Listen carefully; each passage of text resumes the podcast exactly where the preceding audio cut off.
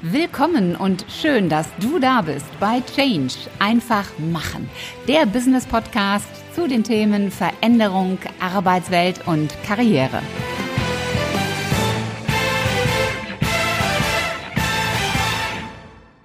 Hallo ihr Lieben und willkommen zur Mittwochsausgabe im Business Podcast Change einfach machen. Ich find's toll, dass du wieder dabei bist und ich habe heute ein unglaublich spannendes und ein sehr wichtiges Thema für dich.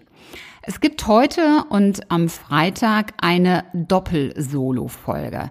Wenn du meinen Podcast schon länger hörst, wirst du jetzt sagen, Moment mal, freitags ist doch eigentlich immer Interview-Time. Ja, ist auch eigentlich so, aber keine Regel ohne Ausnahme und gute Gründe erfordern auch, dass man Dinge einfach mal anders macht. Der gute Grund, der ist nämlich am Montag gegeben. Am Montag kommt nämlich die hundertste Folge meines Podcasts. 100 Folgen, wow. Aber das Freuen verschiebe ich dann auf Montag. Jetzt geht's erstmal um heute und um Freitag. Es geht nämlich um das Thema Positionierung.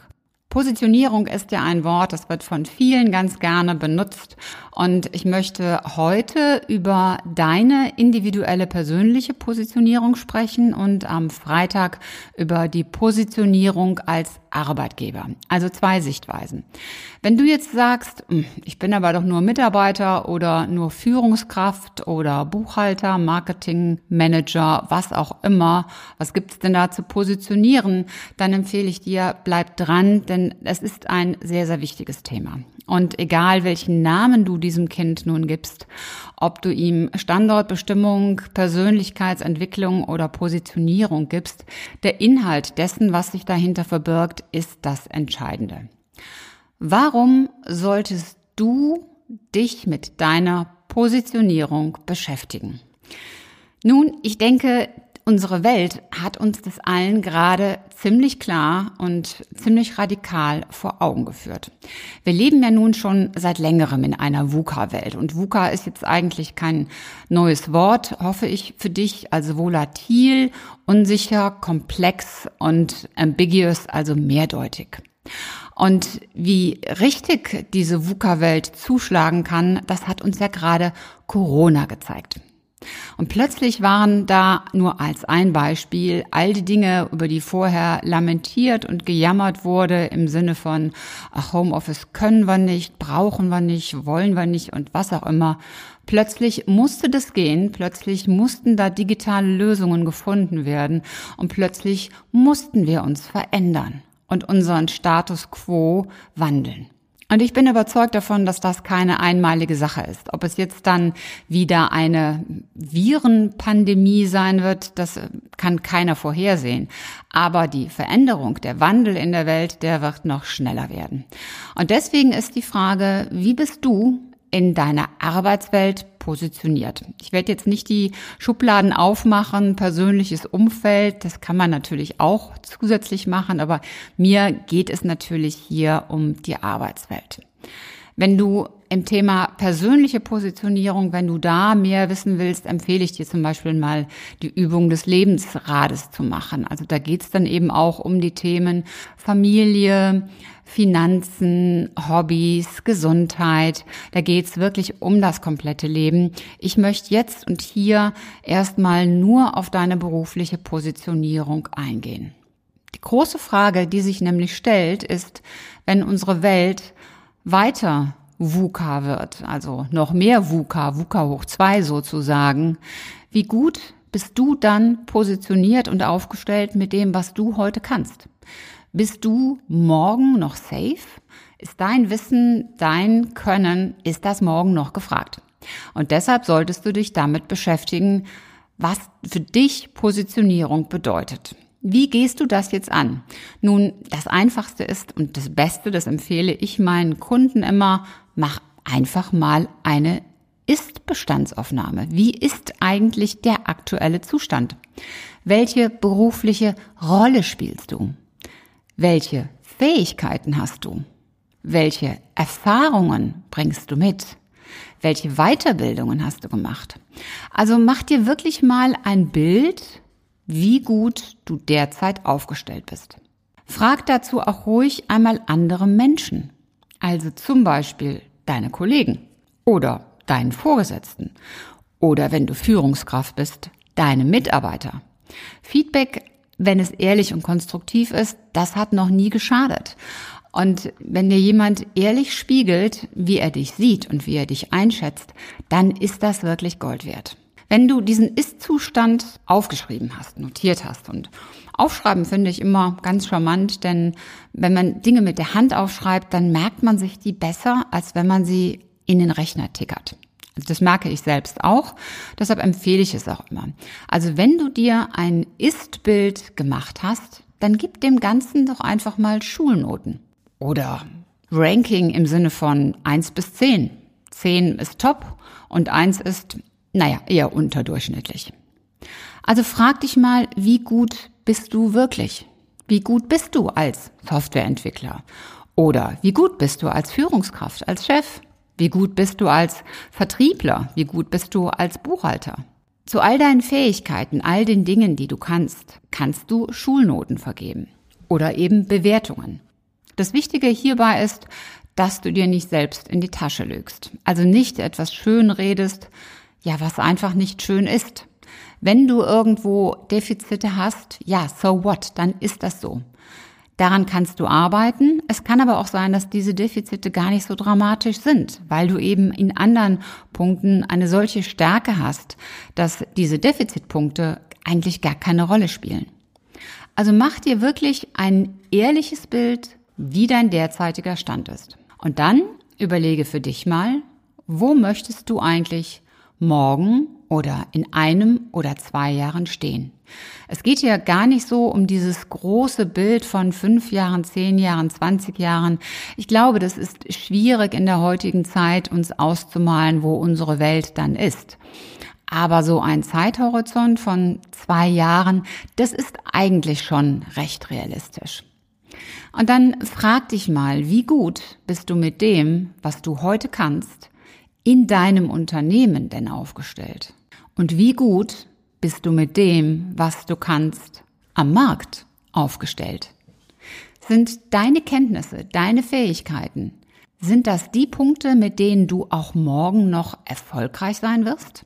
Machen wir mal ein ganz antiquiertes Beispiel. Ich habe vor vielen, vielen Jahren mal die Programmiersprache COBOL gelernt. Ich weiß gar nicht, ob die heute noch eingesetzt wird. Wenn überhaupt, dann wahrscheinlich nur in großen Konzernen, keine Ahnung. Wenn ich aber jetzt heute, sagen wir mal, 40 Jahre alt wäre und ich würde diese Programmiersprache einsetzen, müsste ich mich natürlich fragen, ob ich damit in zwei, drei, vier Jahren auch wirklich noch so aufgestellt bin, dass ich damit Erfolg habe. Diese Welt wandelt sich so schnell. Wir haben ja heute Berufe, die gab es vor zehn oder auch weniger, acht, sieben Jahren. Die gab es noch gar nicht. Vor zehn Jahren war noch keine Rede von einem Social Media Manager oder Digital Enthusiast. Jetzt lassen wir mal die Begrifflichkeiten dahingestellt, aber du weißt, was ich meine. Also es gibt Berufsbilder, die gab es damals in dieser Art noch gar nicht. Und insofern werden in den nächsten Jahren natürlich weitere dazu kommen. Es werden aber auch andere Berufe einfach verschwinden. Was sicherlich sicher ist, ist die Tatsache, dass alles, was das Thema Digitalisierung betrifft, dass das für jeden enorm wichtig ist. Also wenn du in dich investierst, dann nutze digitale Tools dafür, digitale Möglichkeiten und bilde dich in diesem Thema weiter. Aber kommen wir mal zurück zum Thema Positionierung. Frage dich, wie gut bist du mit dem, was du heute kannst, für morgen aufgestellt? Und das gilt auch als Führungskraft. Denn es entstehen ja auch laufend neue Arten der Führung. Also wie gut bringst du dein Team wirklich nach vorne? Wie erfolgreich bist du mit deinem Team? Am letzten Freitag und am Montag war ja das Interview mit Erwin Staud. Und er sagte eben sehr spannende Dinge über Führung. Und das hat gar nichts so sehr mit, mit Methoden und Techniken zu tun, sondern einfach in der Führung Mensch zu sein und Menschen zu mögen. Und das ist eine ganz wichtige Komponente, egal ob du nun Führungskraft oder ob du Mitarbeiter und Kollege bist. Zusammenfassend, wie gut bist du aufgestellt? Wie zukunftssicher bist du aufgestellt? Und als dritte Frage, wo willst du eigentlich wirklich stehen? In zwei, drei, vier Jahren. Möchtest du zum Beispiel aus dem Vertriebsinnendienst in den externen Vertrieb wechseln? Oder möchtest du aus der Softwareentwicklung in eine Projektleiterrolle wechseln? Oder willst du aus dem Controlling in eine Leiter-Controlling-Rolle dich entwickeln? Also es gibt ja zig Möglichkeiten, wie du dich beruflich weiterentwickeln und verändern kannst. Und gerade auch mit dieser persönlichen Vision, wo du hin willst und der persönlichen Zielsetzung ist es nochmal ganz wichtig zu fragen, wie gut bist du denn mit dem, was du heute kannst, dafür gerüstet und gewappnet? Was brauchst du? Was fehlt dir? Woran solltest du arbeiten? Selbst für den Fall, dass du sagst, ich will mich gar nicht verändern. Ich will genau das tun, was ich heute auch mache. Selbst dann musst du dir die beiden ersten Fragen nehmen und dich fragen, na ja, wird's denn morgen oder in zwei, drei Jahren meinen Job, wie ich ihn heute mache, überhaupt noch geben? Wird bei einer digitalen Welt der Vertriebsinnendienst noch eine bedeutende Rolle spielen? Liebe Vertriebsmitarbeiter, jetzt bitte keinen Schock bekommen über das, was ich gerade gesagt habe. Aber ein Beispiel wollte ich natürlich bringen. Ich hätte auch fragen können, ob denn morgen und übermorgen vielleicht weniger Arzthelferinnen benötigt werden können, wenn doch jetzt die digitale Sprechstunde Einzug hält. Also du siehst, Fragen kannst du in alle Richtungen und in alle Berufszweige aufwerfen. Deshalb setz dich damit auseinander, wo du stehst und wo du morgen hin willst. Bei allem, was du herausfindest, bleibe nicht bei deinem eigenen Bild. Frag also immer auch andere nach deren Einschätzung. Denn erst dann bekommst du eine, ja, ein gutes Mosaikbild aus Eigenbild und Fremdbild. Wenn du diese Dinge gemacht hast, dann werden dir auch Dinge auffallen, wo du sagst, hier muss ich meine Positionierung verändern. Oder hier muss ich klarer kommunizieren, klarer zeigen, wer ich eigentlich bin. Beispiel, wenn du als, ich nehme jetzt mal wieder den Softwareentwickler, in bestimmten Arbeitskreisen gerne dabei sein möchtest, dann bedeutet das, dass du dich auch als kompetenter Entwickler positionieren und zeigen musst, damit du in diese Kreise reinkommst. Wie man das macht, da gibt es demnächst eine ganz spannende Folge zu. Wir bleiben hier jetzt erstmal bei der Positionierung.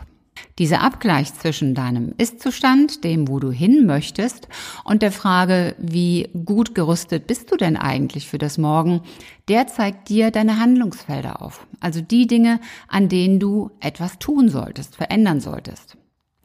Gleichzeitig bewirkt das Ganze aber noch etwas sehr Schönes.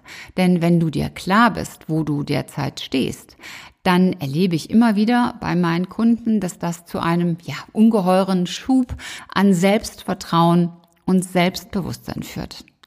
Dieses wirkliche sich mal damit auseinandersetzen, wer bin ich eigentlich beruflich und wofür stehe ich, das steigert unglaublich den Selbstwert. Denn dahinter stecken ja nicht nur Hard Facts im Sinne von Erfahrung, Weiterbildung, Erfolgen, die man eingesammelt hat. Dahinter steckt auch eine ganze Menge an Emotionen. Das ist aber noch nicht alles. Der eigene Selbstwert, das hat eben auch was mit eigenen Werten zu tun. Also was ist dir eigentlich wichtig in dir, deiner Arbeit, in dem, was du tust? Welche Werte vertrittst du da? Welche Werte vertrittst du als Führungskraft oder als Vertriebler, der mit Kunden arbeitet? Oder auch als Mitarbeiter, der mit Kollegen in einem Team arbeitet? Sich dieser Werte bewusst zu werden, das wiederum ist sehr förderlich für deinen Selbstwert. Und ich habe noch ein paar Punkte, warum du unbedingt über dieses Thema nachdenken und daran arbeiten solltest. Mit deiner eigenen Positionierung gibst du deiner Tätigkeit, deiner Arbeit nochmal einen anderen Sinn. Also selbst wenn dein Unternehmen stark sinngetrieben ist und, und dir eigentlich den Sinn vorgibt, so wird das Ganze erst rund durch deinen eigenen persönlichen Sinn. Was macht sie noch, die Positionierung? Sie gibt dir eine Orientierung, eine Art, ja, nennen wir es mal Polarstern, wo du hin willst und was deine nächsten Handlungsfelder und auch Handlungsmöglichkeiten sind. Und dann gibt's da noch diese ganz pragmatischen Dinge, wofür deine Positionierung so wichtig ist. Das eine ist die persönliche Weiterentwicklung in dem Unternehmen, in dem du derzeit bist.